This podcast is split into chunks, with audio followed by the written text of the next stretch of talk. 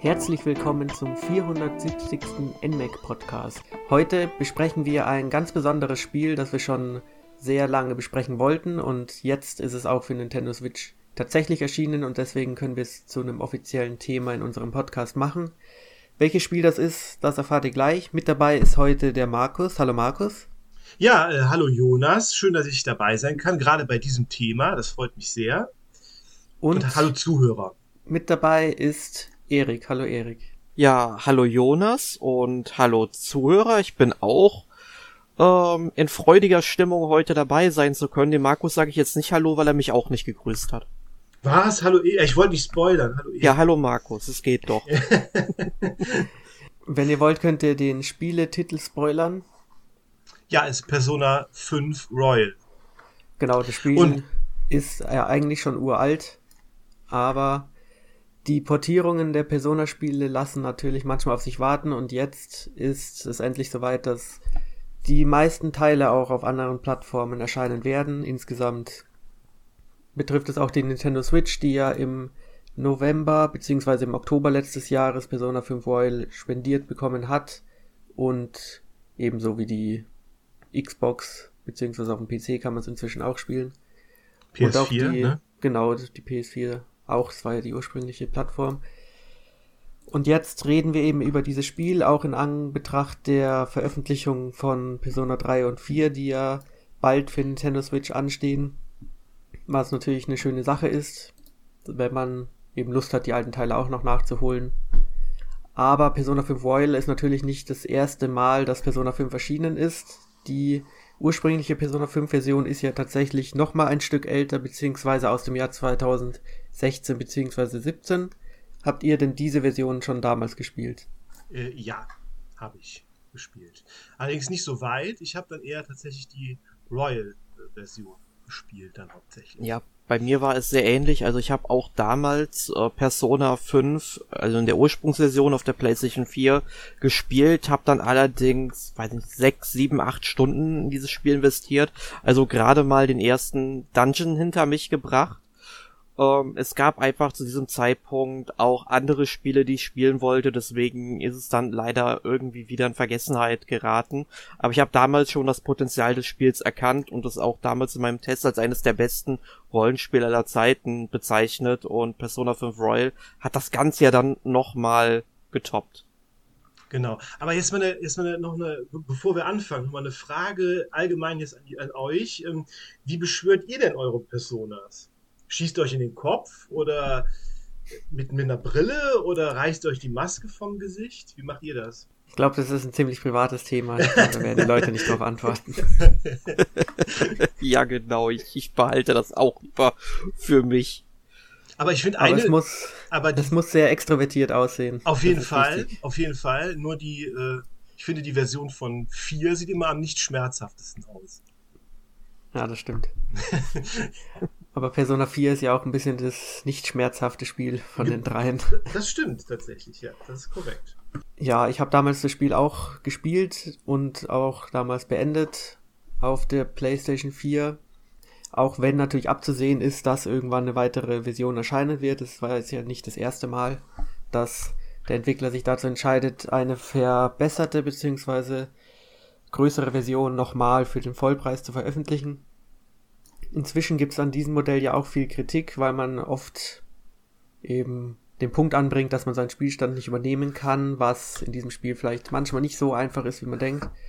Aber nachdem eben Persona 5 Royal so drei Jahre nach dem ursprünglichen Release erschienen ist und auch für dieselbe Plattform ursprünglich, kann man schon verstehen, warum die Leute sich gewünscht hätten, dass sie dort weitermachen können, wo sie wollten, nur halt mit mhm. den neuen Inhalten. Mhm. Ja, das ist, das ist ja ungefähr so, kann man ja fast, also die fast sagen, sie machen sie ja seit Teil 3 wirklich mit jedem Spiel, dass sie da eine abgedatete Version rausbringen. Ne? Äh, das war ja dann mit Persona 3 Fest oder Persona 3 Portable und Persona 4 Golden und jetzt dann Persona 5 Royal. Das ist halt ungefähr so wie bei, äh, wie bei Kingdom Hearts mit den Final Mix Versionen, obwohl, äh, ja, so ungefähr. Ne? Genau, wo dann noch mehr Material halt äh, drin ist, neue Charaktere und so. Und äh, ja, das Ganze noch erweitert wird und verbessert ist. Ja, also persönlich stört es mich nicht, weil Nö. ich einfach noch eine billige Ausrede sehe, es nochmal durchzuspielen. Genau. Und, Und man noch neue Sachen hat. Also es sind ja tatsächlich neue Inhalte. genau, richtig. Aber gut, dann gehen wir mal auf das Spiel ein, weil das grundlegende Spiel ist ja immer noch dasselbe. Erik, das Spiel hat eine sehr komplexe Rahmenhandlung beziehungsweise viele unterschiedliche Ebenen.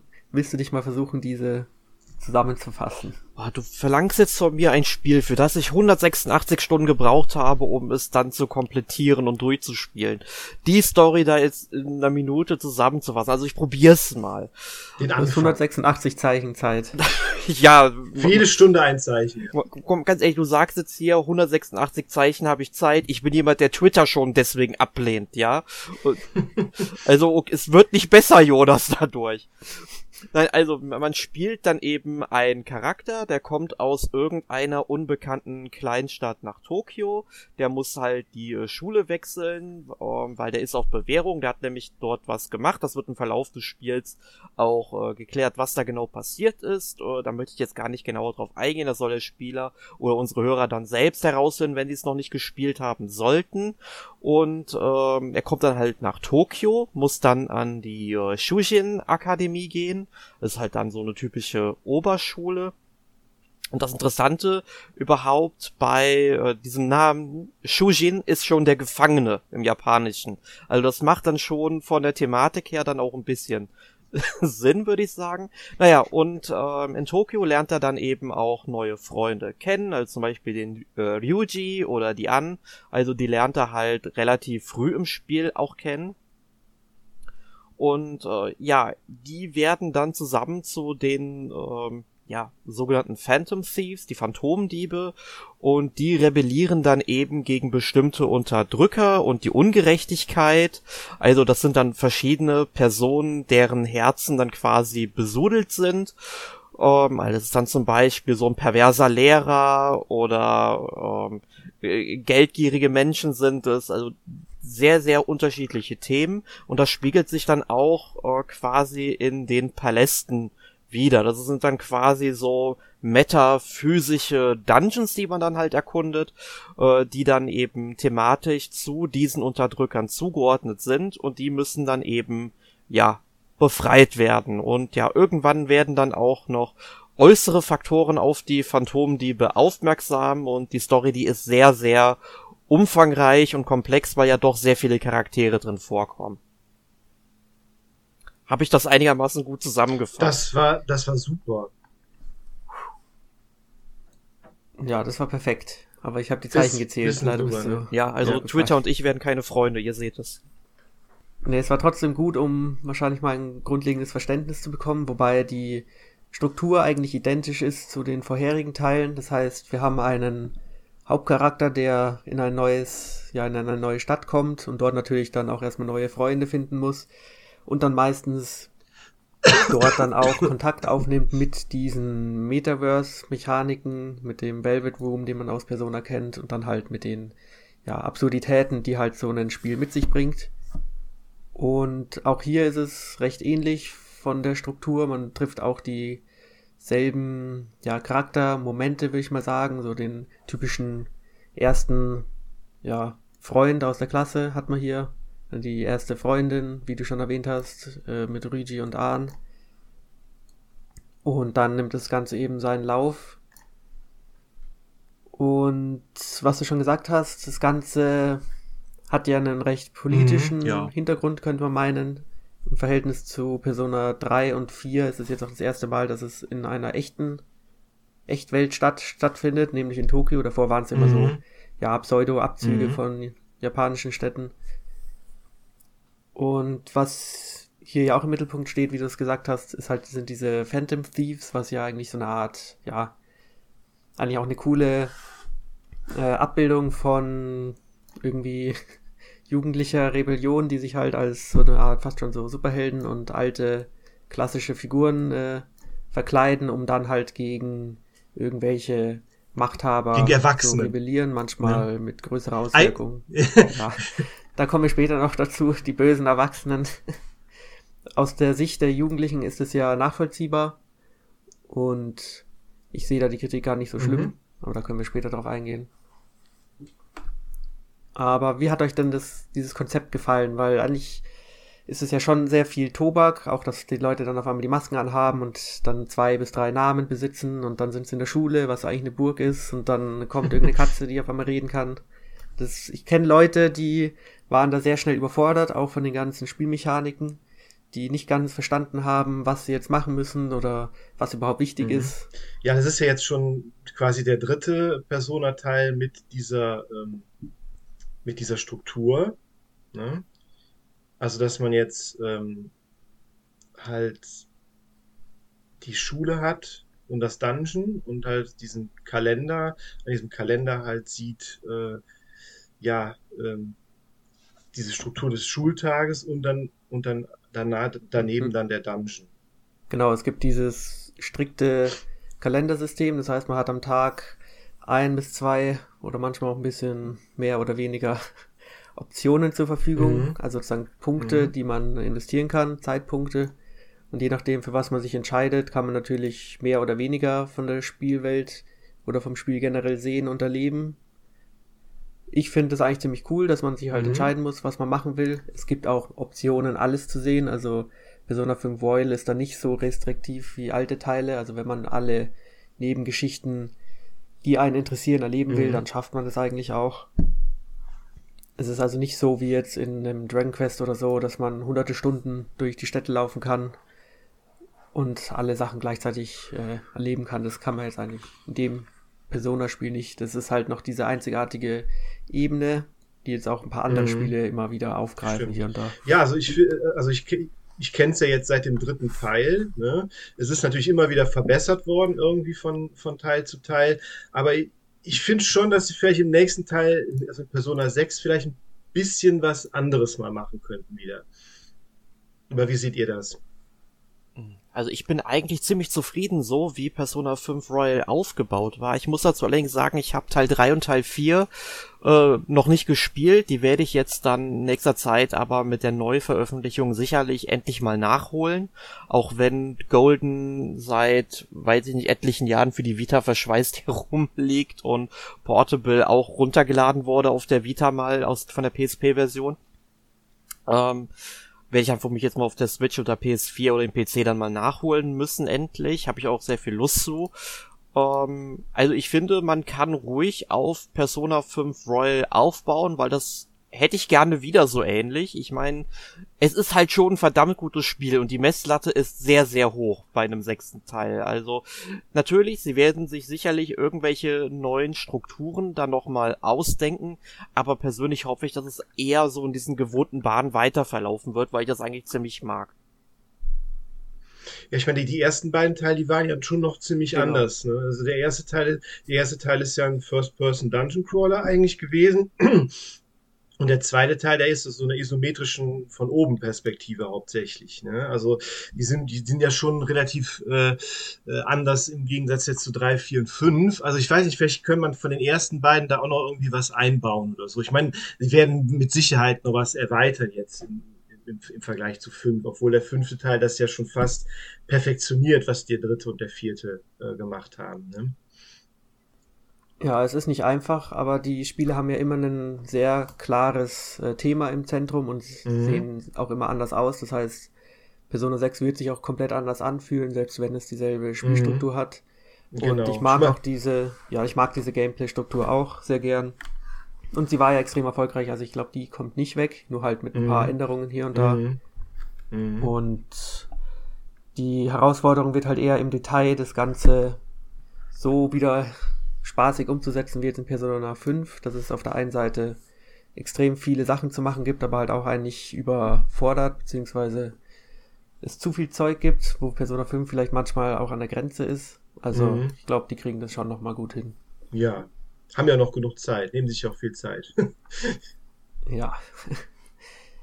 Gut, dann gehen wir mal ein bisschen mehr ins Detail, was die ganzen Mechaniken angeht. Du hast es schon richtig erwähnt. Wir haben auf der einen Seite Tokio, das wir erkunden. Das ist jetzt keine Open World, sondern abgesteckt in kleinere Gebiete. Da haben wir den sozusagen das Bahnhofsviertel, dann die Einkaufspassage und noch ein paar andere Stadtteile, die dann eben immer so kleinere Interaktionspunkte beinhalten. Also kann man jetzt auch nicht vergleichen mit einem Yakuza zum Beispiel, das ja auch eigentlich eine große zusammenhängende Welt ist. Hier sind es halt so kleinere Bereiche, die aber groß genug sind. Also die Spielwelt war in den anderen Teilen auch sogar noch ein bisschen kleiner und darum geht's eigentlich gar nicht. Man geht ja eigentlich nur hin und her, um seine Ziele zu erreichen. Genau, und du hast ja auch, ähm, wenn ich mal kurz einhaken darf, du hast ja dann mhm. relativ früh im Spiel so eine Schnellreisefunktion, die hinzukommt. Also du kannst dann direkt sagen, hey, du möchtest dorthin, dorthin und dorthin gehen. Also du musst jetzt nicht zwangsweise, wenn du jetzt nach der Schule wenn der Unterricht vorbei ist, du musst nicht zwangsweise aus dem Schulgebäude gehen, zum Bahnhof gehen und dann umsteigen. Ich meine, das kannst du alles machen. Du kannst aber auch halt wirklich sagen, hey, du willst dahin und dorthin und dorthin einfach gehen und das geht dann halt auf Knopfdruck. Und äh, das trägt auch sehr zum hohen Spieltempo bei, wie ich finde. Mhm. Weil man läuft eben hier jeden Tag und das Schuljahr ist ziemlich lang, teilweise dieselben Strecken und deswegen nach dreimal eigentlich nutzt jeder die Schnellreisefunktion und die ist auch sehr wichtig. Mhm. Und wichtig, wie du schon gesagt hast, ist das Spieltempo. Das heißt, es gibt jetzt keine lange Ladezeiten, dass man von einem Gebiet ins andere wechselt und erstmal wieder 30 Minuten irgendwie den Controller weglegen muss. Und auch wenn man mit Leuten redet oder irgendwo in ein Haus geht, das ist alles recht schnell, was auch daran liegt, dass das Spiel jetzt technisch wahrscheinlich nicht äh, die Bäume ausreißt, zumindest auf einer grundlegenden technischen Ebene und dass die Gebiete halt recht klein sind. Aber es funktioniert halt all, alles sehr gut. Und auf der anderen Seite haben wir halt die ganzen Rollenspielmechaniken und die Dungeons, die eben in dieser Parallelwelt stattfinden. Wenn ihr jetzt euch entscheiden müsstet, habt ihr mehr Spaß in den Dungeons und mit den Kämpfen gehabt oder in der echten Welt und den Elementen, die ihr da zur Verfügung habt? Hm. Das ist unglaublich schwer. Also ich glaube, ich könnte mich, ich glaube, ich könnte mich dafür keinen für beiden Teilen alleine bezeichnen, weil einerseits finde ich die Dungeons ziemlich cool designt. Das ist ja auch so ein Novum von Persona 5, weil vorher waren die Dungeons ja sehr, ähm, so wie ich das gehört habe, dann doch sehr einfältig aufgebaut und Teil 5 hat zufallsgeneriert. Zuf also die drei genau. genau, drei und vier sind zufallsgeneriert. Genau, zufallsgenerierte Dungeons und bei Teil 5, die sind ja wirklich handgebaut und äh, man hat halt unterschiedliche Themen. Da ist man mal in so einem Schloss unterwegs, dann wiederum quasi in so einer ja sehr kunstvollen Welt, die so ein bisschen an ein Atelier und die Kunstwelt erinnert, dann eine, die an eine Bank erinnert. Also es sind da unglaublich verschiedene Sachen dabei. Das ist unglaublich gut stilisiert. Ähm, oder es gibt eine Pyramide zum Beispiel, aber jetzt will ich gar nicht mehr zu, zu weit spoilern. Also es gibt alle möglichen Sachen dabei. Und ähm, dann gibt es halt wiederum das Erkunden von Tokio. Ich bin ja sowieso so ein großer Japan-Fan, also es würde, äh, die Leute würden sich wundern, wenn ich gerade den Aspekt des Spiels nicht mögen würde. Und äh, dort herumlaufen, sich mit den Leuten zu unterhalten und einfach die Stadtatmosphäre zu genießen. Also, ich, ich könnte mich dafür keinen von beiden ähm, Aspekten des Spiels entscheiden. Die sind beide super und greifen auch genial ineinander. Ja, genau. Ich finde, das ist auch irgendwie die, die Mischung aus beidem irgendwie, die das, die das dann äh, macht. Ne? Also es ist jetzt nicht nur eins, eins alleine, äh, was für sich alleine steht, sondern ich finde auch, dass beide, die so ineinander greifen, dass diese Motivation halt äh, wirklich äh, sehr hoch ist. Genau, und allein deswegen, dass ihr euch so schwer entscheiden konnte, zeigte schon, wie gut beide Elemente gelungen sind, beziehungsweise wie äh, abhängig sie voneinander sind, weil alles, was man eigentlich in der echten Welt anstellt, hat immer irgendeine Auswirkung auf die ganzen Spielsysteme. Also da ist das Spiel schon sehr mechanisch. Also man will schon, man schaut sich schon genau an, worin man seine Zeit investiert. Wenn man sieht, aha, dieser Job gibt mir jetzt irgendwie drei Punkte in den Statuswert Intelligenz oder so, und dann weiß ich, wenn ich mehr Intelligenz habe, kann ich später irgendwie mit einem anderen Charakter reden und mit dem Charakter kriege ich den vertrauten Rang nach oben und wenn ich den steigere, kriege ich irgendeinen sehr guten Boni. Also das sind die Gedanken, die man anstellt in diesem Spiel. Mhm. Dann weiß man ja schon, woher die Motivation kommt. Und das ist auch der Grund, warum wahrscheinlich viele Leute so hunderte Stunden investieren, weil es eben so viel Spaß macht, sich mit den ganzen Mechaniken auseinanderzusetzen und weil die Belohnungen auch wirklich gut sind und man jetzt nicht irgendwie am Ende plus 2% auf Magieverteidigung bekommt, was man gleich wieder vergessen kann, sondern halt wirklich auch neue Features und neue Story-Abschnitte mit mhm. den Figuren freischaltet. Ja, und das ist auch ziemlich cool in den Dialogen. Also wie du das auch schon richtig gesagt hast. Also es gibt dann unterschiedliche ähm, Werte, also zum Beispiel Intelligenz, dass man da vielleicht ein bisschen überlegter in einem Dialog antworten kann. Oder auch, äh, wenn man halt ähm, äh, charismatisch dann rüberkommen will oder so wirken will, dass man wirklich die Eier in der Hose hat, ja, dass man dem Lehrer auch mal eine, ähm, ja, nicht gerade das an den Kopf schmeißen kann, was er vielleicht hören will, aber dafür, sage ich mal, dann auch noch mal so ein bisschen die Bewunderung bei den Mitschülern steigt, ne? Das ist halt alles möglich und das ist dann ja sehr, sehr detailliert und äh, kleinteilig alles, was man da so erleben kann und wie es sich zusammensetzt. Also ist schon alles ziemlich gut gemacht. Genau, und auf der einen Seite hat man viel Kontrolle, was man machen will, aber dann halt auch wieder nicht, weil manche Tage bringen halt besondere Wetterlagen mit sich oder an bestimmten Tagen passieren halt Dinge, die man nicht vorhersehen kann und da muss man sich halt entscheiden, okay, jetzt regnet's, jetzt könnte ich hier irgendeinen bestimmten Vorteil im Café oder so ausnutzen. Oder ich mache halt was anderes und muss dann halt entscheiden, was man so am besten für sich hält. Was war denn euer Lieblingscharakter? Es gibt ja viele Figuren, die alle unterschiedliche Stories mit sich bringen. Manche sind ja auch eher beliebter als andere. Aber Markus, wenn du dich entscheiden musstest, was war dein Lieblingscharakter? Schwierig, schwierig zu sagen. Also ich, ich fand, Jetzt meinst du jetzt, meinst jetzt, äh, jetzt Charakter oder, oder, oder einfach Story Arc sozusagen? Hm. Sag mal erstmal Charakter. Äh, ja, also ich, also ich finde die wirklich alle super, muss ich dazu sagen. Ne? Also ähm, äh, wirklich, wirklich alle, alle äh, wirklich super. Ähm, schwierig zu sagen. Also Yuji finde ich zum Beispiel wirklich gut. Ähm, und ähm, ja, ich weiß es nicht. Ich, oder, oder Haro gefällt mir zum Beispiel auch sehr gut. Die, die, die mag ich auch ganz gerne. Also, das sind so meine Favoriten, glaube ich, die zwei. Ja, also bei mir ist es zum einen der äh, Ryuji, den lernt man ja direkt am Anfang des Spiels auch kennen. Ich finde halt einfach, der hat so die besten Sprüche drauf und allein äh, die Szenen, wenn dann der Mitschüler Mishima dann nochmal auftaucht und die drei dann zusammen was anstellen, super Humor, also gefällt mir am allerbesten. Ähm, also da, da suchen sie zum Beispiel irgendwann mal so eine leerstehende Wohnung und wollen dann halt ähm, so eine Maid einladen und dann kriegt man halt raus, wer diese Maid halt eben ist. Also äh, fantastisch, ne? Also großartig geschrieben auch alles. Ähm, und Makoto gefällt mir außerordentlich gut. Also bestes Waifu, kann man nicht anders sagen. Also gefällt mir ähm, auch so vom Charakter her, das sind so meine beiden Lieblingscharaktere, die im Spiel vorkommen. Ich möchte noch Futaba vielleicht noch erwähnen. Das ist, jetzt, wo ich nochmal über, überlege, ihre Story gefällt mir auch sehr gut. Ja. Okay, also Erik, wenn dir die äh, Geschichte mit Ryuji und Mako, äh, wie heißt er nochmal, Mishima gefällt, dann glaube ich, wird dir Persona 4 Golden auch gefallen, weil das Spiel hat gefühlt zehn Stimmt. Szenen mit dieser Art von Humor. ja gut, da, da werde ich das Spiel richtig verschlingen, glaube ich. Aber es sind interessante Figuren. Ich tue mich bei Persona 5 irgendwie schwer, klare Lieblingsfiguren zu nennen. Wen ich sehr gerne mag, ist der Kaffeebesitzer.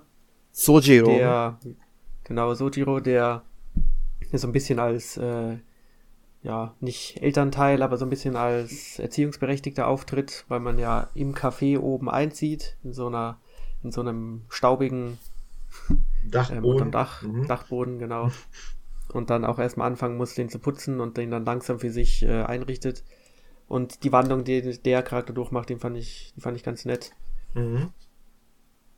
Ja, ansonsten fällt es mir ein bisschen schwer, weil ich irgendwie das Gefühl habe, viele dieser Figuren sind Abziehbilder aus den vorherigen Teilen oder nerven mich manchmal zu sehr mit zu viel Dialogen. Aber da kommen wir noch drauf zu sprechen.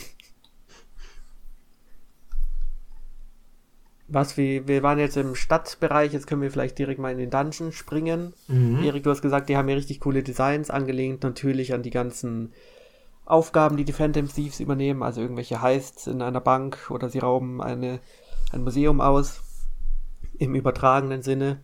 Und das Ganze hat dann natürlich auch ein Kampfsystem, denn die Wurzeln von Persona sind natürlich verknüpft mit Shin Megami Tensei und dementsprechend hat man hier diese gesamten Dämonen aus dieser Reihe vorliegen, die man zum einen kommandiert, aber auch als Gegner im Kampf vorfindet.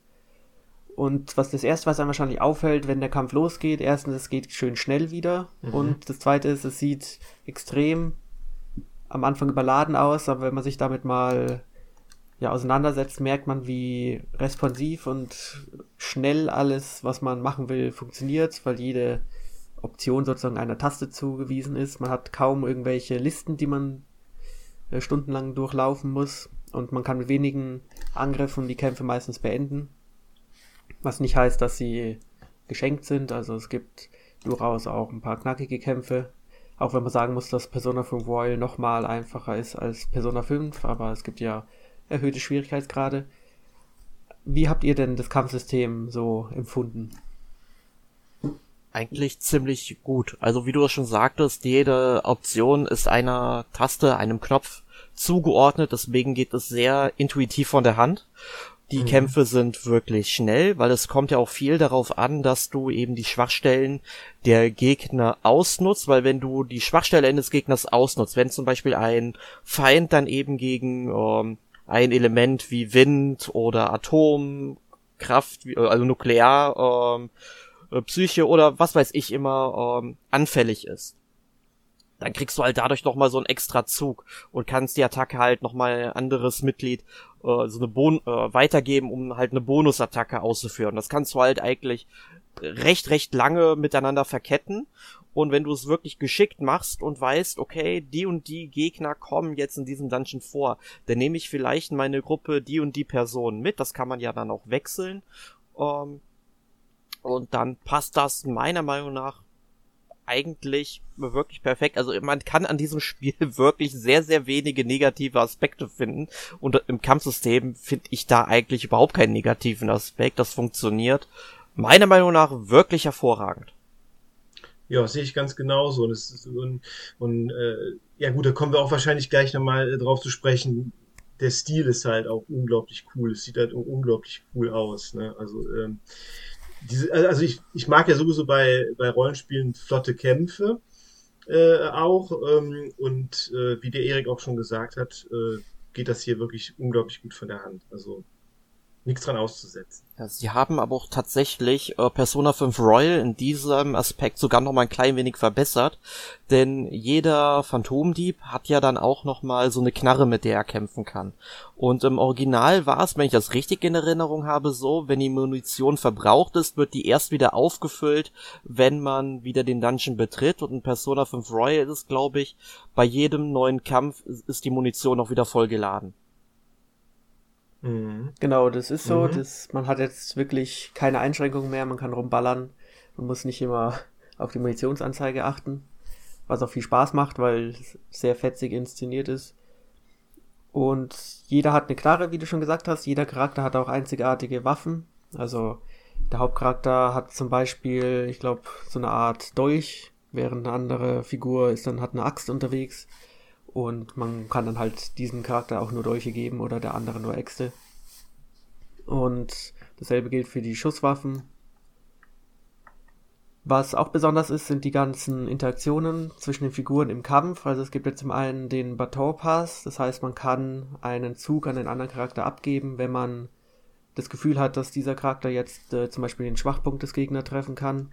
Oder wenn der Gegner natürlich kritisch getroffen wurde und alle Gegner äh, ja, niedergeschossen wurden, kann man so eine Art All-Out-Attack durchführen und dann gibt es in Persona 5 Royal neu noch die Showtime-Angriffe, die auch nochmal zwei Figuren in Kooperation ausführen. Also hier finde ich, sieht man auch gut, wie die ganzen sozialen Elemente sich auch im Kampf nochmal widerspiegeln, dass man halt wirklich das Gefühl hat, mit vier Figuren halt im Kampf aktiv zu sein. Mhm. Habt ihr denn einen beliebten Charakter immer wieder mitgenommen? Ich glaube, Erik hat immer Makoto mitgenommen. Ja, also aus bekannten Gründen. Aber ich glaube, die ist auch ziemlich gut mit zum einen, ja, einem Heilskill, der alle heilt und Verteidigung, Verstärkung. Also sehr praktisch. Ja, ansonsten hatte ich halt äh, Ryuji natürlich meistens dabei und äh, auch An, aber ich habe die natürlich auch durchgewechselt. Also je nachdem, ähm, also es ist ja meistens so, dass in jedem Story Arc ein Charakter, der jetzt neu dazukommt, natürlich ganz besonders behandelt wird. Dann habe ich auch sehr oft diesen Charakter einfach mitgenommen, weil ich fand, das war auch sehr wichtig, weil einfach nur von der Story her, finde ich, sollte der dann auch mitkämpfen und ich wollte den Charakter dann ja natürlich auch gerne kennenlernen, welche Skills der so hat.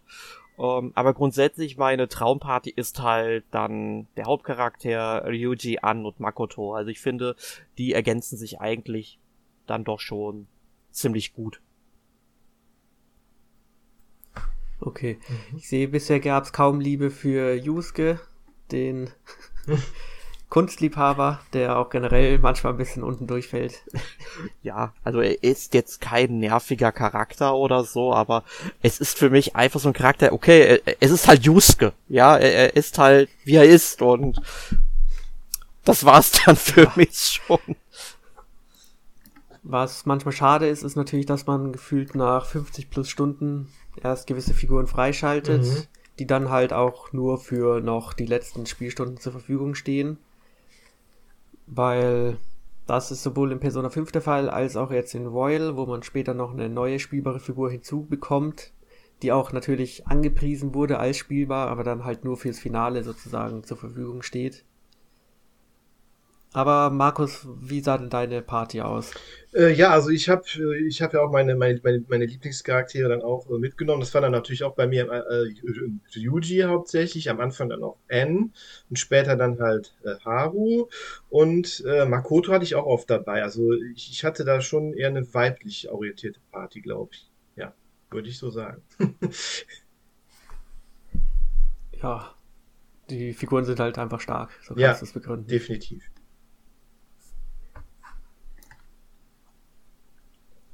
Gut, dann kommen wir mal ein bisschen mehr auf die ganzen Royal-Inhalte zu sprechen. Denn das Spiel ist ja nochmal neu erschienen, auch für Vollpreis. Mhm. Und hat viele Neuerungen, die halt über das gesamte Spiel hinweg verstreut sind.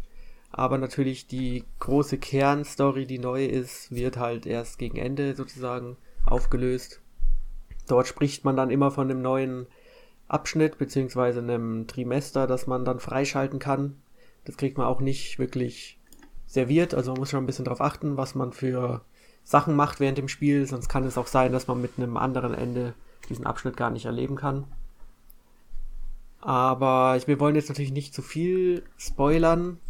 Aber denkt ihr, dass dieser Inhalt eine Neuveröffentlichung gerechtfertigt hat? Ich weiß, bei euch ist es ein bisschen schwer. Aber ihr habt ja einen Teil von Persona 5 schon gespielt gehabt. Mhm. Und habt ihr direkt am Anfang wahrscheinlich auch ein paar Änderungen mitbekommen. Klar, genau. Aber ist ja direkt schon im, schon im, Vors also im Vorspann sozusagen. Sieht man ja schon einige neue Sachen. Genau, da weisen sie darauf hin, was in 60 Stunden passieren wird. Genau. es beginnt ja mit einem, beginnt ja eigentlich mitten in der Story und dann wird der Rest wird erzählt, was vorher passiert ist. Das, ne? Erstmal.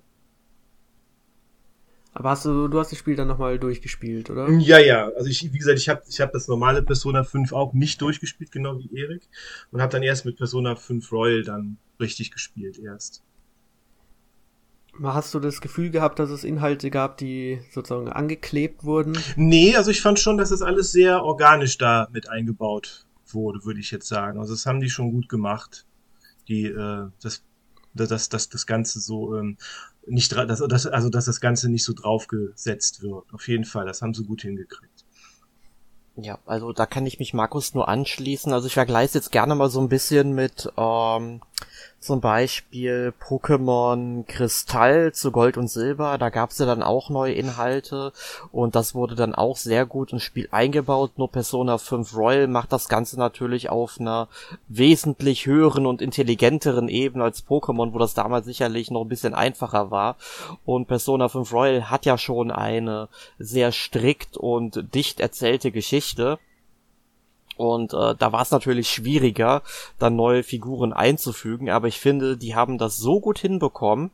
Also, wenn man jetzt Persona 5, das, also das Original nicht kennt, dann würde es einem nicht auffallen, dass es eben ein neuer Spielinhalt ist. Mhm. Und ähm, du kriegst halt direkt ähm, am Anfang halt, wie Markus das auch schon wieder gesagt hat, ähm, halt in der Einleitung, da taucht ja dann auch schon dieser spielbare Charakter am Rande schon mal auf und man kriegt's dann natürlich, also man kriegt's relativ leicht raus, wer das sein könnte im Verlauf des Spiels. Ähm, und dann gibt's halt noch eine weitere Figur, die ebenfalls recht früh eingeführt wird und auch sehr logisch eingeführt wird.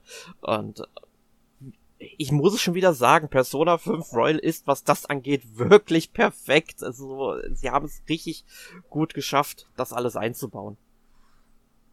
Ja. In dem schließe ich mich eigentlich komplett an. Ich finde auch die, die letzte Story, die sozusagen jetzt neu in Royal ist, gehört mit zu dem Besten, was Persona 5 so abgeliefert hat. Mhm. Und es ist zwar schade, dass es erst ganz zum Schluss passiert und dass viele Leute vielleicht bis dahin nicht durchhalten, aber die Belohnung ist es, finde ich, schon auf jeden Fall wert. Auch wie manche Figuren dann eben ja ihr, ihr ja, ihre Entwicklung und ihren, ihr Ende finden. Auch ein verändertes Ende als Persona 5 Finde ich auch sehr gut gelungen. Mhm. Und ansonsten bietet das Spiel halt so klassische neue Inhalte. Es gibt ein neues Gebiet zum Erkunden. Es gibt so eine Art Trophäenraum, den man betreten kann. Den, ich glaube, im Deutschen heißt der, ich glaube, Diebesunterschlupf oder Versteck oder so. Mhm. Und dort kann man dann so Ingame Münzen ausgeben, um sich irgendwelche Musiktracks oder Artworks oder so anzuschauen ja, ganz nett. Aber viel interessanter finde ich, dass sie halt auch das Spiel teilweise ein bisschen entschlackt haben, so dass man es vielleicht auch gar nicht merkt und auch zum Beispiel einige Dungeons umgebaut haben, so dass sie gefühlt so 10% kürzer sind und nicht mehr so viele nervige Mechaniken haben. Mhm. Das heißt, auch der erste Dungeon bis zum letzten Dungeon sind so ein bisschen umstrukturiert. Das heißt, die grundlegenden Elemente sind alle noch da, nur halt irgendwie die Verbindungen sind ein bisschen anders oder es gibt mal irgendwie einen kleinen neuen Raum und so. Und das fand ich sehr motivierend, das nochmal zu erleben, besonders wenn man es halt schon kennt, ist es halt sehr praktisch gewesen, weil das sind halt die klaren designten Elemente und wenn die ein bisschen neu strukturiert sind, dann ist es gleich eine Überraschung.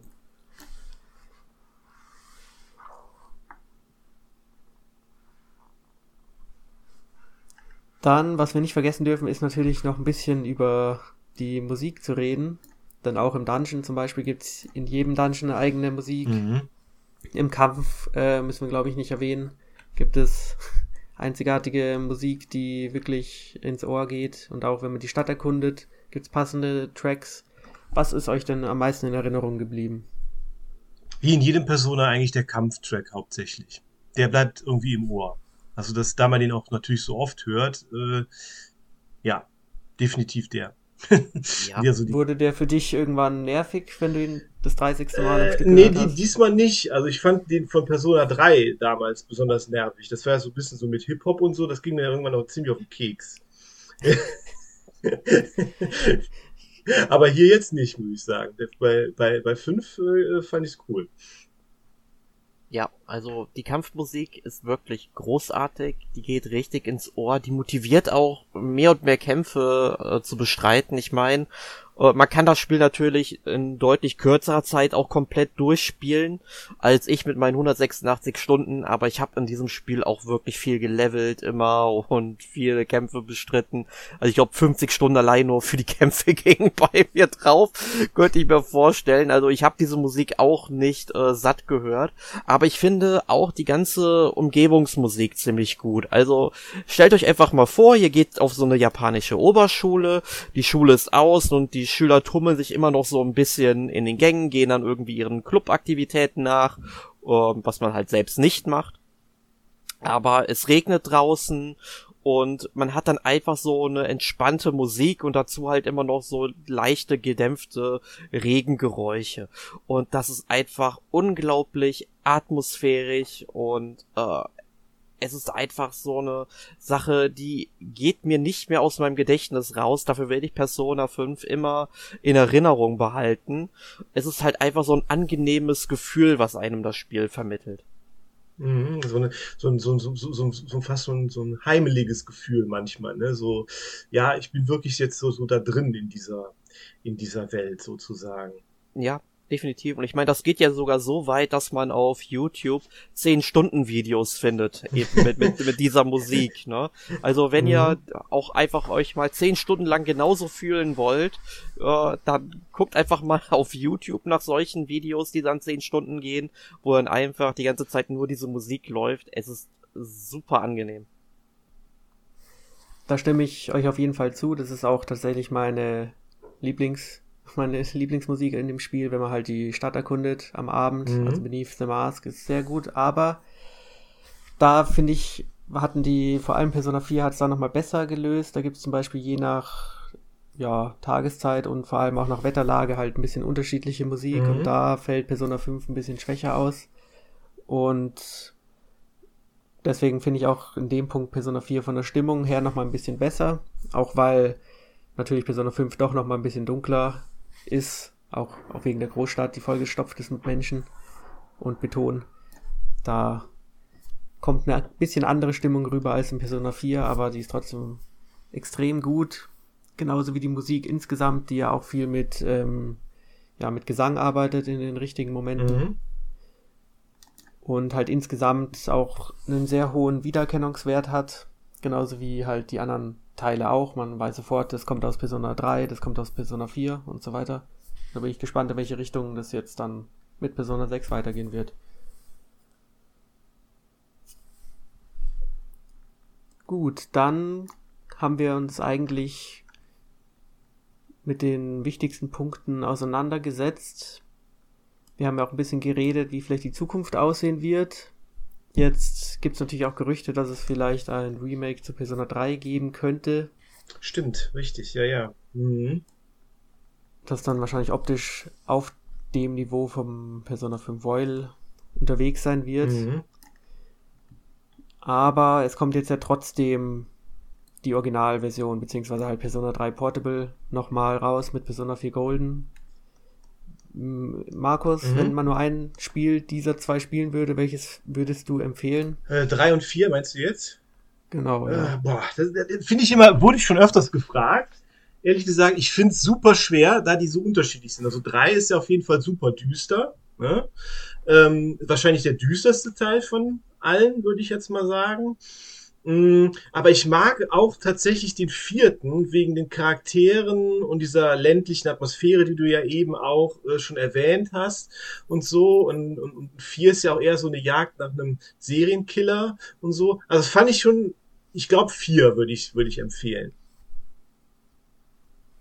Ja, da hast du die richtige Antwort getroffen. Spaß. nee, also wäre es Persona 3 fest, wäre das Rennen knapper gewesen, mhm. aber Portable hat, finde ich, einige Einschränkungen. Ja, finde ich auch. Ich finde auch blöd, dass die, äh, gut, ich finde, ich meine, Portable hat den weiblichen Hauptcharakter, die ist ja wirklich super, ne? also wirklich ganz toll. Ähm, aber Portable hat halt auch diese statischen äh, Screens bei den Cafés und so. Ne? Das finde ich so ein bisschen schade, da das normale Persona 3 und Fest ja äh, so ja Szenen hat in den, in den Cafés zum Beispiel mit ganz vielen anderen Gästen und so oder in dem, in dem Fastfood-Laden. Und das ist jetzt, das fehlt jetzt hier. Ne? Ich weiß es gar nicht, ist das bei der Umsetzung auch? Haben die da die PSP-Version als Vorbild genommen oder haben die da Sachen von Persona 3 dann noch reingebaut, also vom normalen? Also es ist einfach nur die Portierung okay. der PSP-Version also und keine also Kombination. Tatsächlich dann diese statischen Bilder in den äh, Cafés und, und, und Fastfood-Läden und so. Das ist natürlich schade. Ja. Das ist doof. Also wenn man halt jetzt nur Persona 5 kennt und dann zurückgeht, kann das natürlich ein gewisser Schock sein, mhm. technisch und auch von den ganzen Möglichkeiten.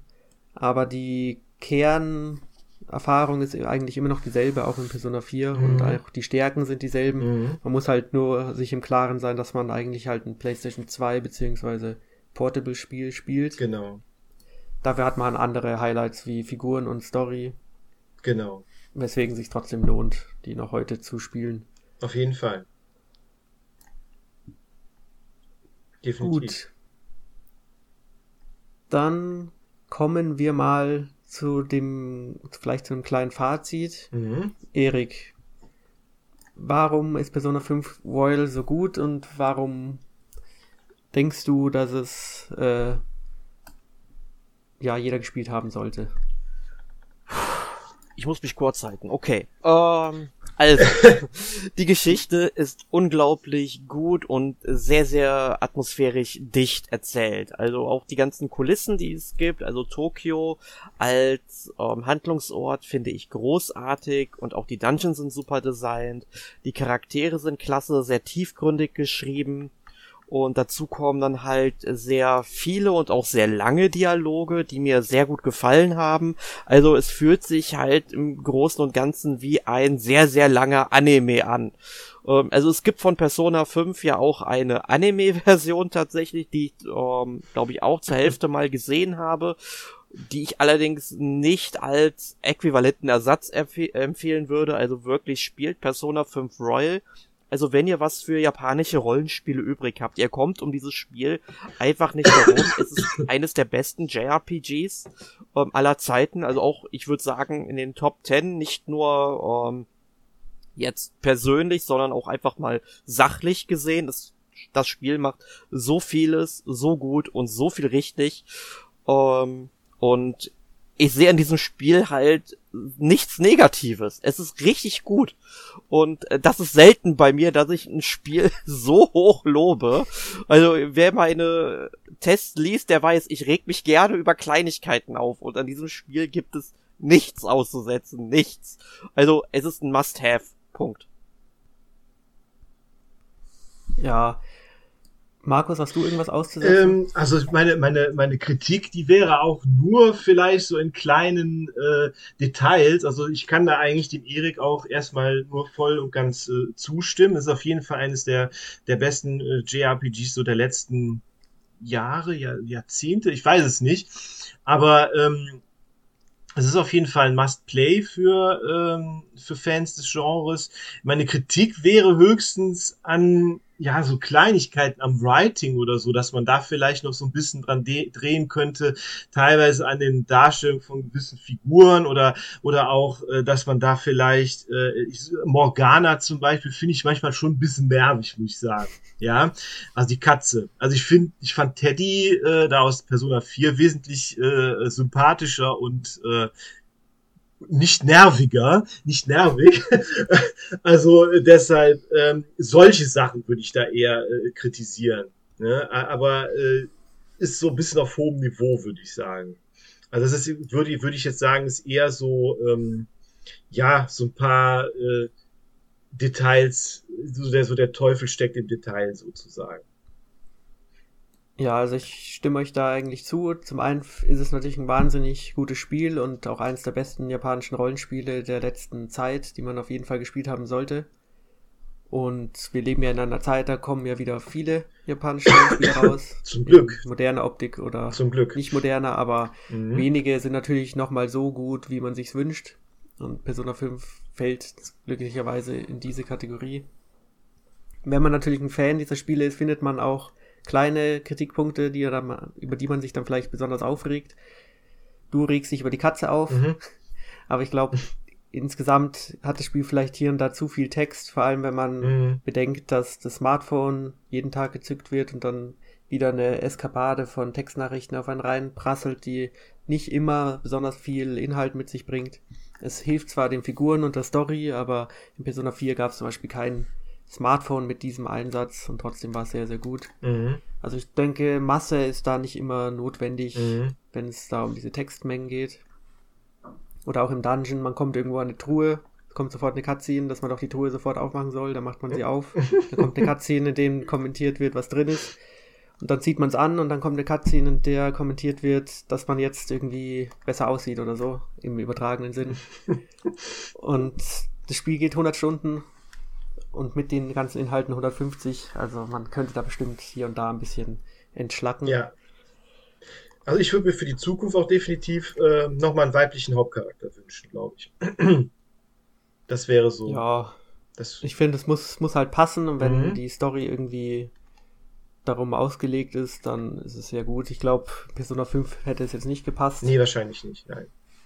Weil man ja eigentlich alles drumherum auch drauf aufbauen muss, mit den ganzen mhm. Beziehungen und so weiter. Also mhm. ist schon sehr viel Arbeit. Klar. Aber du hast noch einen Punkt angesprochen, und zwar weibliche Figuren. Mhm. Und was man ja in dem Spiel auch machen kann, man kann natürlich Beziehungen eingehen, die dann auch in einer Liebesbeziehung münden, wenn man eben will. Und die Besonderheit von Persona 5, beziehungsweise die finde ich ein bisschen, ja, schade, ein bisschen, ja, nicht so toll gewählte Designentscheidung ist, dass man eigentlich so gut wie alle weiblichen Socialings in eine Beziehung umwandeln kann. Mhm. Was, finde ich, halt einfach die Designs sehr einschränkt. Einfach zum einen das Alter der Frauen, die man trifft und halt die Gesinnung, die sie einem gegenüber haben. Ja, das stimmt. Was das Alter angeht, gibt es ja schon gewisse Grenzen, die vielleicht überschritten werden. Das stimmt. Aber wenn man jetzt zum Beispiel mal Persona 3 oder 4 anschaut, da gab es halt eine alte Oma oder ein Grundschulkind, was man in dem Spiel sozusagen nicht bringen kann mit dieser Designentscheidung. oder oder auch einen sehr schönen Social Link in Persona 4 ist halt eine ja Frau im mittleren Alter, die halt jetzt nochmal geheiratet hat und einen Stiefsohn hat. Mhm. Über sowas kann man gar nicht nachdenken in Persona 5. das wäre keine Option. Das stimmt. Also ich denke, da muss man einfach Abstriche machen und nicht jede, nicht jede Frau in eine Beziehung umwandeln können. Dann hätte man da auch noch mehr Möglichkeiten wieder. Das stimmt. Gut, aber habt ihr denn noch was auf dem Herzen? Mm. Ich weiß es nicht. Also ich, äh, also ich bin auf jeden Fall gespannt, wann, äh, wann Persona 6 denn kommt. Bis jetzt äh, hat man ja noch nichts gehört. Ich meine, von Persona 5 hat man ja zumindest mal ein Artwork irgendwann mal gesehen, Jahre bevor es rauskam. Und ähm, was denkt ihr denn, welche Farbe Persona 6 haben wird? Wir hatten jetzt Persona 3 ist blau, 4 ist gelb, 5 ist jetzt rot. Ist das jetzt grün, äh, 6? Oder was denkt ihr? Also über so etwas ähm, habe ich mir noch nie Gedanken gemacht, Markus. Äh, aber grün ist vielleicht jetzt keine so schlechte Idee. Ähm, aber ich weiß nicht, äh, ich glaube, grün ist nicht so eine Farbe, die viele Leute anspricht, habe ich manchmal das Gefühl. F vielleicht eher so Richtung ähm, ja, lila vielleicht was. Hm, habe ich auch schon gedacht, ja. Ne, das, das könnte ich mir halt eher vorstellen, weil das ist eine Farbe, die mich halt eher anspringen würde. Aber, das, die, ja. aber die ganzen Menüs sind ja immer in den Farben immer ausgelegt, die, die zu dem Spiel passen. Ne? Also äh, Persona 5 ist ja alles rot. Ja, also ich habe da schon lange Nächte drüber nachgedacht. Ja, natürlich. nee, Spaß. Natürlich. Grün ist natürlich naheliegend, weil es irgendwie die letzte halbwegs bekannte Farbe ist. also so viele Farben gibt es ja auch nicht. nee. Aber ich glaube, genau deswegen auch um die Erwartungshaltung nicht wieder komplett zu erfüllen, sondern auch ein bisschen was zu überraschen, ist es, glaube ich, nicht grün. Und auch die anderen Spiele haben ja eigentlich immer zwei Farben. Also mhm. Persona 5 ist es ja eigentlich schwarz-rot. Mhm. Und Persona 4 hat ja noch diesen, einmal dieses grässliche Gelb und dann halt die TV-Farben, also mhm. alle Farben. Und Persona 3 hat ja, ich glaube, hauptsächlich blau, aber dann halt ein bisschen gelb und grün so. Mhm. Also ich glaube, es wird vielleicht so ein Drittel grün und dann ein bisschen was, vielleicht Silber oder so. Mal schauen. Ja, das war jetzt ein wichtiges Thema. So gut, dass wir es besprochen haben. Ja. um, ja, ja, wir können dann in, in den nächsten zwölf Monaten, wenn es angekündigt wird, können wir dann zurückschauen, welche Farbe richtig liegt. Mein, meinst du, das wird in den nächsten zwölf Monaten angekündigt? Ich meine, langsam. Das schon. La langsam. Aber es erscheint nicht so. Ja, genau. Wahrscheinlich angekündigt für in fünf Jahren oder so. Ja, also ich kann mir gut vorstellen, dass es jetzt richtig mal angekündigt werden müsste, weil 25 Jahre und so weiter, ne? Mhm. Also, wenn nicht jetzt, wann dann? Stimmt. Also wäre wär wirklich mal an der Zeit. Ähm, aber was wir zu Persona 5 vielleicht noch äh, sagen sollten für alle unsere Hörer, die jetzt nur eine Nintendo Switch und keine andere Plattform haben. Jonas, du hast es ja auch auf der Switch dann nochmal für den Test gespielt. Kann man die Switch-Version bedenkenlos spielen? Also, wenn man keine andere Option hat, kann man die Switch-Version auf jeden Fall spielen. Und selbst wenn, finde ich, ist die Version sehr gut gelungen. Also sie hat keine lange Ladezeiten, was ja wichtig ist in dem Spiel, wenn man die ganzen Räume so schnell durchschreitet. Also es läuft echt gut, jetzt nicht mit 60 Bildern, sondern halt mit stabilen 30. Aber es gibt jetzt keine Einbrüche, es sieht gut aus und es ist echt gut spielbar. Und eine gut gelungene Portierung, also kann man sich auf jeden Fall auch auf der Switch zu Gemüte führen. Sehr gut, das ist doch das, was wir hören wollen.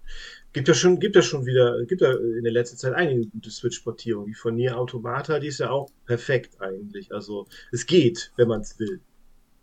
Ja. ja, wenn man will. Ja. Auf jeden Fall ist sie besser gelungen als von Persona 5 Strikers, wo ich bis heute noch traurige, traurige Erinnerungen dran habe, dass das als Actionspiel leider nicht so gut funktioniert hat auf der Switch. Mhm. Aber es hat ja ein Rundenkampfsystem und da reichen die stabilen 30 Bilder ja vollkommen aus. Ja. Gut, also wir haben, sind eigentlich mit demselben Ergebnis rausgekommen, dass man das Spiel auf jeden Fall gespielt haben sollte und wir hoffen natürlich, dass ihr dieser Empfehlung nachgeht. Ansonsten haben wir bestimmt noch andere Dinge gespielt. Markus, was hast du mhm. denn so noch gespielt? Ja, ich habe diese Woche äh, hauptsächlich zwei äh, Sachen gespielt. Das eine, das ist Chained Echoes. Ähm, das äh, teste ich ja jetzt auch im Moment fürs NMAC. Und ähm, ja, das ist ein, ähm, ein japanisches Rollenspiel von einem deutschen Entwickler. Äh, ein, ein Ein-Mann-Projekt äh, sozusagen. Äh, war, es war ein Kickstarter und äh, ja, es ist halt ein klassisches japanisches Rollenspiel im Stile von ähm, 90er Jahre Super Nintendo, PlayStation 1 äh, äh, JRPGs und die, und die Vorbilder, die sind auch sehr äh, schnell äh, erkennbar. Also er hat sich sehr an äh, den alten Final Fantasy Teilen orientiert, er hat sich an Xenogears orientiert, äh, an Suikoden, an ähm, an, an, also an allen möglichen äh, Spielen aus dieser Zeit und äh, auch an Animes. Also man merkt, dass er Full Metal Alchemist gut findet und dass er Berserk gut findet. Also da erkennt man immer so ein paar Story-Abschnitte, äh, wo, ah ja, okay, da ist er davon inspiriert worden oder so. Aber es ist wirklich ein super gutes Spiel. Also dafür, dass es ein Ein-Mann-Projekt ist und sein erstes Spiel, was er überhaupt gemacht hat, alle Achtung, also wirklich, wirklich ganz, ganz toll. Die Welt ist cool. Die Grafik ist sehr schön. Ähm, das Kampfsystem ist sehr interessant, aber das ist vielleicht auch das, wo sich vielleicht ein bisschen die, die Geister äh, scheiden, vielleicht. Das, das muss man mal, das müsste man in, in, in, im Detail mal erklären. Aber die, die Kämpfe können recht lange dauern manchmal. Also das ist äh, je nachdem, äh, gerade am Anfang, wenn man noch nicht so alle Skills so zur Verfügung hat, haben manche Monster durchaus sehr viele Hitpoints und brauchen ziemlich lange, bis sie ähm, bis sie äh, das Zeitliche segnen, auch da ganz, äh, die auch ganz normale Standardmonster. Das liegt natürlich an dem Kampfsystem selbst. Ähm, es gibt da oben so eine Leiste und äh, ist schwer zu erklären. Man muss halt äh, in so einem grünen Bereich der Leiste hauptsächlich bleiben, indem man Skills äh, verwendet und verschiedene Skills äh, ähm, ähm, anwendet. Und dadurch wird das natürlich ein bisschen, bisschen sehr taktisch und äh, manchmal halt auch ein bisschen, bisschen lang. Aber äh, insgesamt ist es ein super Spiel. Also ich kann es nur empfehlen, wirklich. Ja, also ich kann mich dir da wirklich anschließen, Markus. Ich habe es ja auch so ein bisschen gespielt. Mhm. Ähm, und mir gefällt das Kampfsystem auch sehr gut. Ähm, das ganze Spiel an sich ist auch sehr gut. Ich meine, man merkt, dieses, dass sehr viel Liebe in dieses Ein-Mann-Projekt. Mhm. Äh, Auf jeden Fall geflossen ist, muss sagen, der hat ja sieben Jahre lang an diesem Spiel mhm. gearbeitet. Mhm. Erinnert genau. mich so ein bisschen an die Story vom Eric Barron, der ja mit Stardew Valley auch weiß ich nicht, mhm. ein, zwei Jahre lang wirklich intensiv an diesem Spiel gearbeitet hat und glaube ich nichts anderes getan hat. Ich glaube mhm. hier der Matthias Linder, der hinter Chained mhm. Echoes steht, der hat sicherlich noch was anderes gemacht, sonst hätte es vermutlich äh, nicht sieben Jahre gedauert. Ähm, mhm. aber man merkt halt einfach, dass du bei so einem Ein-Mann-Projekt im Grunde genau das machen kannst, was du auch wirklich willst und bist von mhm. niemand anderem abhängig. Genau. Und ähm, er hat halt seine Vision damit schon ganz gut erfüllt, würde ich sagen. Und er hat auf jeden Fall auch sehr, sehr viel Liebe da reingesteckt. Also das merkt man wirklich, dass er das sein, sein ganzes Herzblut da reingesteckt hat, dass das so sein, sein Ding äh, ist. Also das ist wirklich, äh, wirklich sehr gut gelungen, muss ich sagen. Auf jeden Fall. Ja, und als zweites habe ich äh, Kingdom Hearts Final Mix gespielt. Ich versuche jetzt nochmal noch mal von vorne alle Kingdom Hearts äh, Spiele zu spielen. Das ist ein großes äh, Unterfangen, ich weiß. Und äh, Kingdom Hearts 1 und 2, die waren eigentlich immer so mit meine, meine, meine, meine Lieblingsteile. Und besonders der zweite Teil, den finde ich ja super. Ähm, und jetzt wieder den ersten zu spielen, ist auch wieder richtig cool. Und äh, ja, es ist natürlich schon ein äh, altes Spiel, ist ja schon, ja, letztes Jahr ist es, glaube ich, 20 Jahre, also 2002 ist es ja rausgekommen. Ähm, hatte mich ja damals super begeistert und ist auch heute noch super. Ich bin jetzt mal gespannt, ob ich äh, die ganze Story in ihrer Gesamtheit verstehen werde. Ich nehme an, nein. Aber ähm, äh, bis zum zweiten Tag, in, ins, äh, inklusive des zweiten Teils, kann man noch gut mitkommen. Danach wird's kompliziert. Ich bin mal gespannt, wie ich da dieses Jahr durchhalte. Habe ich mir jetzt als Ziel gesetzt, auf jeden Fall. Ja, äh, Erik, was hast du denn gespielt? Ja, also wir bleiben erstmal bei JRPGs, denn ich habe Tales of Arise gespielt. Das war jetzt oder ist immer noch das große Weihnachts- oder Winterspiel. Also wer mich kennt, der weiß, ich fange an Weihnachten immer ein größeres Spiel an, was ich dann gerne mal nachholen möchte. Ähm, ist dann in der Regel auch ein JRPG. Und ich habe jetzt halt mich mal für Tales of Arise entschieden und ich muss ja sagen, mhm. ich habe ja seit Tales of Vesperia, gut, dazwischen habe ich mal kurz Tales of the Abyss so ein bisschen damals mhm. gespielt, ähm, aber halt auch nicht wirklich lang, aber seitdem kein Tales of mehr richtig durchgespielt, sprich, ich habe diese ganze Entwicklung, die wir jetzt seit Mitte oder Ende der 2000er hatten, gar nicht mehr mitbekommen. Ich habe die zwar meistens alle, die dann hier auch erschienen sind, aber nie gespielt. Und ähm, aber ich wollte jetzt halt mal auf der PlayStation 5 dann wieder mal ordentlich was spielen. Ich meine, das Spiel sieht ja auch sehr schön aus. Es hat einen sehr schönen mhm. Stil. Die Musik, die geht auch ja in Ordnung. Mittlerweile hat, glaube ich, die Kampfmusik gewechselt und die neue Musik, die kann man eigentlich gar nicht mehr raushören. So laut sind die Soundeffekte jetzt in diesem Spiel, habe ich das Gefühl, äh, was mir halt nicht so gut gefällt. Und ja, es ist, glaube ich, mit Abstand nicht das beste Tales of geworden. Also würde ich tatsächlich auch schon aktuell sogar noch unter Tales of Symphonia Dawn of the New World bei mir anordnen. Also ganz am unteren Rand.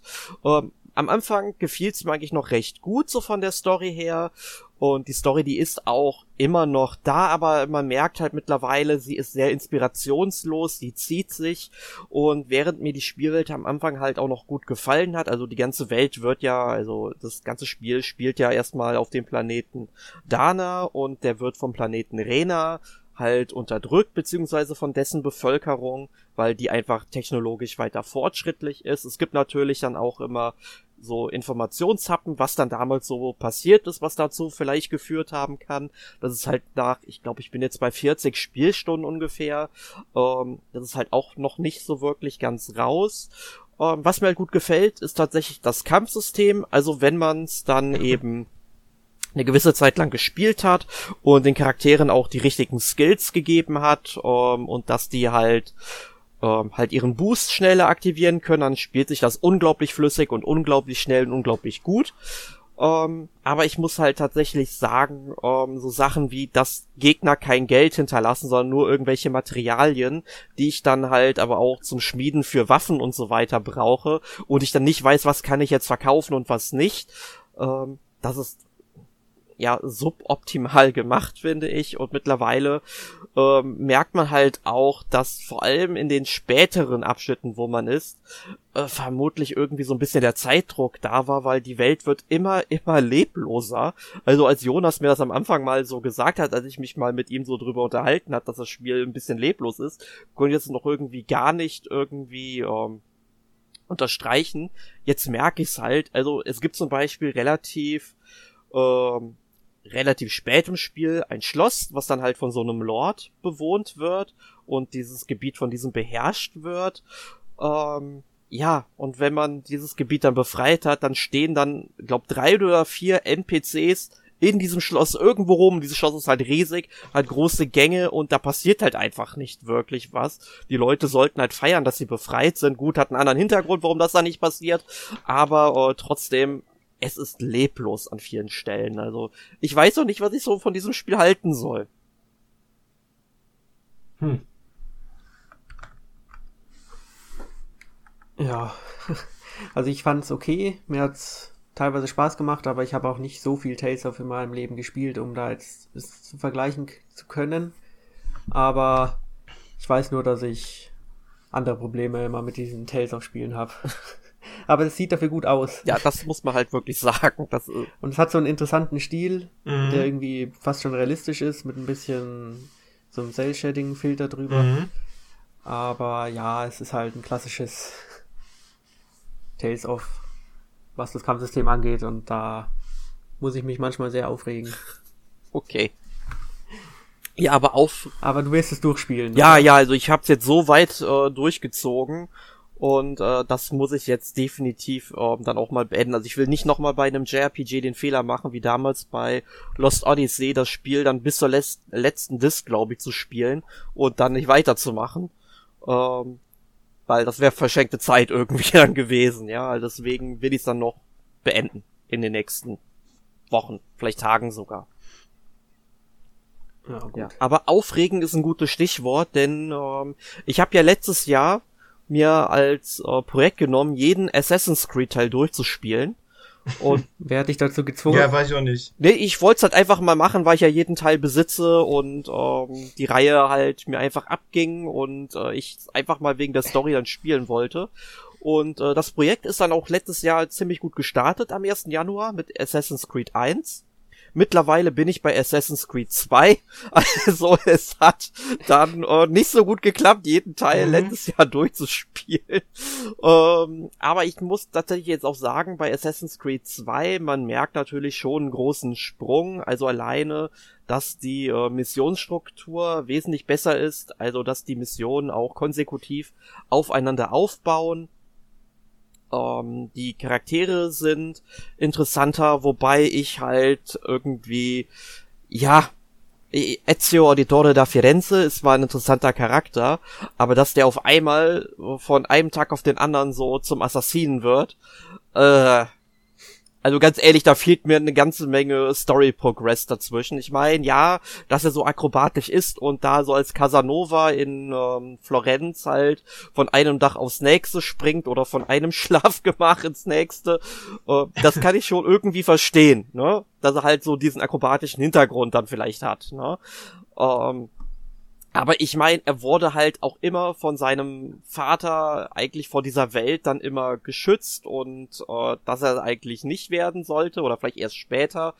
Ähm, und ja, auf, von einem Tag auf den anderen ist er dann halt plötzlich dieser Assassine, weil halt in diesem Spiel am Anfang was passiert, was ich jetzt nicht halt aus Spoilergründen jetzt mal zurückhalten möchte.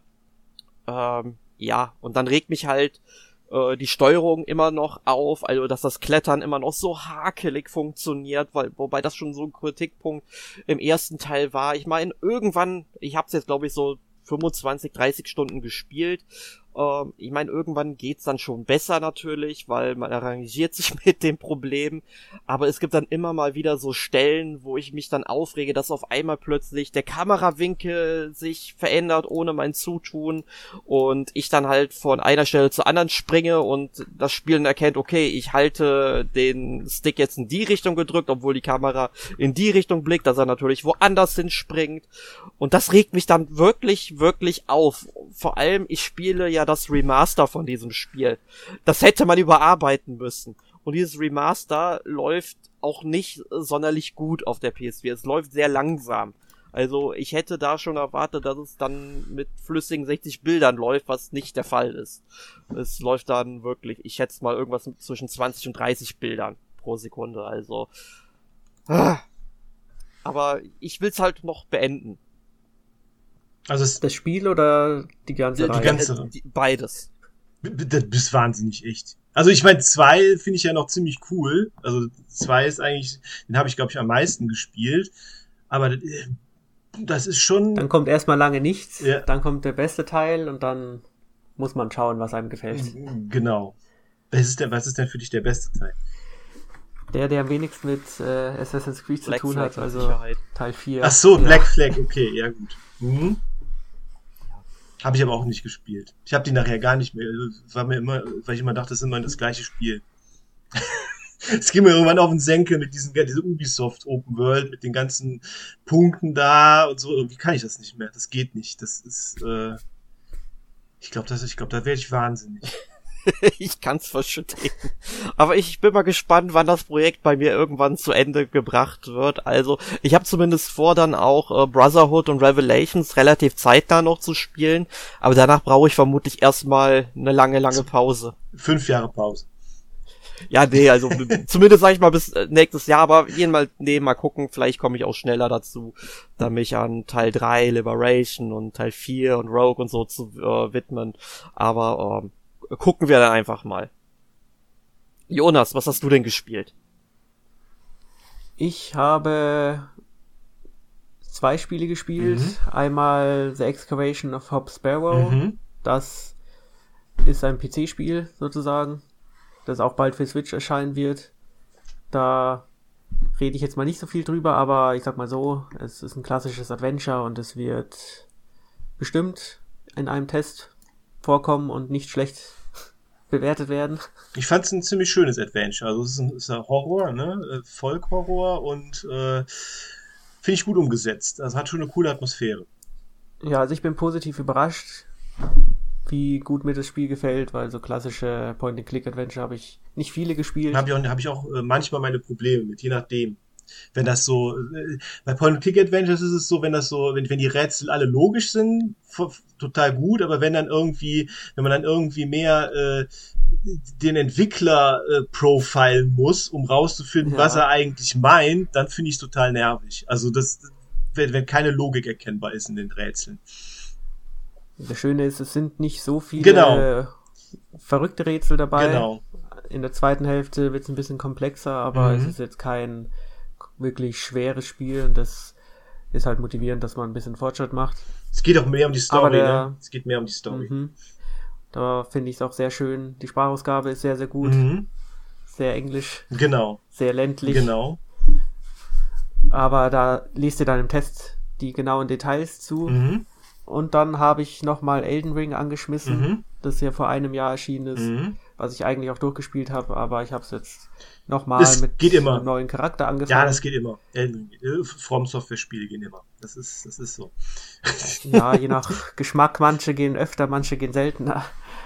Aber was mir halt nochmal positiv aufgefallen ist, ist zum einen die Stimmung, also die, die Musik und die, die Erkundung in dieser Welt ist schon ziemlich einzigartig und wahnsinnig eigentlich. Ja. Und dann halt diese, diese Schauwerte, die man teilweise sieht, die dann mit der Erkundung zusammenhängen. Auf jeden Fall. Also man steht irgendwo und sieht irgendeine Burg am Horizont. Genau. Und links und rechts riesige Sachen und denkt sich, das wird ein großer Spaß in den nächsten 30 Stunden. Auf jeden Fall. Und das finde ich dann auch wieder viel cooler im Gegensatz jetzt zu diesen Ubisoft äh, Open Worlds, dass du bei Elden Ring zum Beispiel einfach nur Sachen siehst du kommst, du, du, du reitest da irgendwo hin und du siehst diese Ebene mit den ganz, mit diesen Bogen und so weiter und du kannst da überall hin und das regt halt eher die Erkundung an, als dass es dich mit irgendwelchen Markern da irgendwo äh, hinzwingt. Das finde ich viel cooler gemacht. Also dass, dass, dass du ja völlig frei bist, was du da, es geht mehr um die Erkundung halt, ne?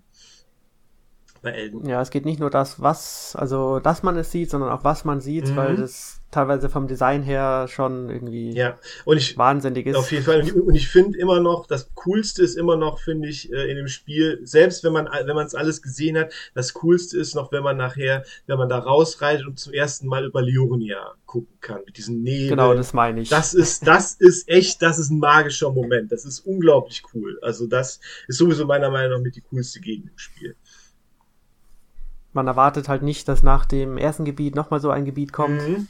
Und das ist halt so wie früher, wenn man das erste Mal, keine Ahnung, A Link to the Past gespielt hat. Genau. Und gemerkt hat, dass es noch eine Unterwelt gibt oder irgendwie sowas. Genau.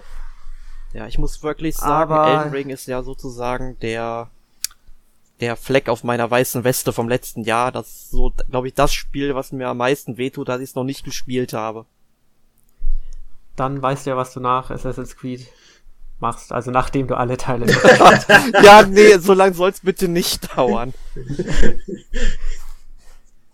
Gut, und was ich halt toll finde, ich spiele zum ersten Mal einen Magier. Mhm. Das habe ich nie gemacht mhm. in Dark Souls, weil es meistens, meistens fange ich an und dann merke ich, es ist nicht so schön und man will dann doch in den Nahkampf. Und das ist, geht mir genauso. Aber hier ist es irgendwie, finde ich, finde ich, die Kombination ist besser gelungen. Man kann gleichzeitig irgendwie Magier sein und trotzdem noch ein gutes Schwert haben. Mm, das stimmt. Auch weil man gute Sprüche findet, die halt mehr sind als nur ein Zauber Pfeil. Mhm. Ja, ich bin ja, ich bin ja ein, ein, ein Wahnsinns äh, Bloodborne-Fan und deshalb äh, versuche ich auch immer ohne Schild mittlerweile mehr mit mehr mit Ausweichen und so. Ich bin ja bei, bei Dark Souls 1 bin ich immer mit meistens mit mit Schild äh, rumgelaufen und habe immer geblockt, aber das bringt so wenig. Ich finde, ich finde seit seit seit äh, Bloodborne und Dark Souls 3 bin ich irgendwie nur noch am, am, am Ausweichen, am Rollen. Das finde ich irgendwie viel cooler. Das ist eine natürliche Entwicklung. Ja, am Anfang genau. ist man der Panzer mit dem großen Schild Genau. und dann lernt man mal ausweichen in Bloodborne. Genau. Und dann werden die Spiele auch immer schneller, Mhm. aber ich glaube trotzdem, dass die Schilde auch in den Spielen immer schlechter wurden. Irgendwie. Das ist korrekt. Ich meine, allein die Tatsache, dass es in Bloodborne ja nur ein einziges Schild gibt, das auch gar nichts bringt, ähm, bringt einen halt dann dazu, anders zu spielen. Das finde ich aber auch cool. Diese Entwicklung in den From Software Spielen finde ich deshalb richtig gut. Also ähm, super gelungen. Ja, nur ich finde halt schade, dass auch in Dark Souls gefühlt die Schilde schlechter wurden. Ja, das stimmt. Das stimmt. gibt es Gegner, die greifen 30 Mal an. Mhm. Man kann zwei davon blocken. Mhm. Deswegen braucht man gar nicht erst anfangen Mhm, zu blocken. das- das Aber stimmt. vielleicht stimmt. muss man einfach nur besser skillen und dann geht es schon. Ja, genau. Gut. Vielleicht kommt ja irgendwann mal eine Portierung für Nintendo Switch. Für die Switch 2 vielleicht. ja, das vielleicht. Vielleicht, genau. Was auf jeden Fall kommt, ist ein weiterer Podcast in der nächsten Woche. Und zwar werden wir dort einen Retro-Roundup haben mit dem N64 als Thema, so wie es aussieht. Mhm. Ich glaube, Markus, da bist du auch dabei. Das sieht so aus, ja, genau. Mit dir macht es dann der Alex und der Sören. Und was ihr euch da überlegt habt, das erfahrt ihr nächste Woche. Bis dahin, vielen Dank fürs Zuhören und auf Wiedersehen. Ciao. Tschüss. Sayonara. Persona!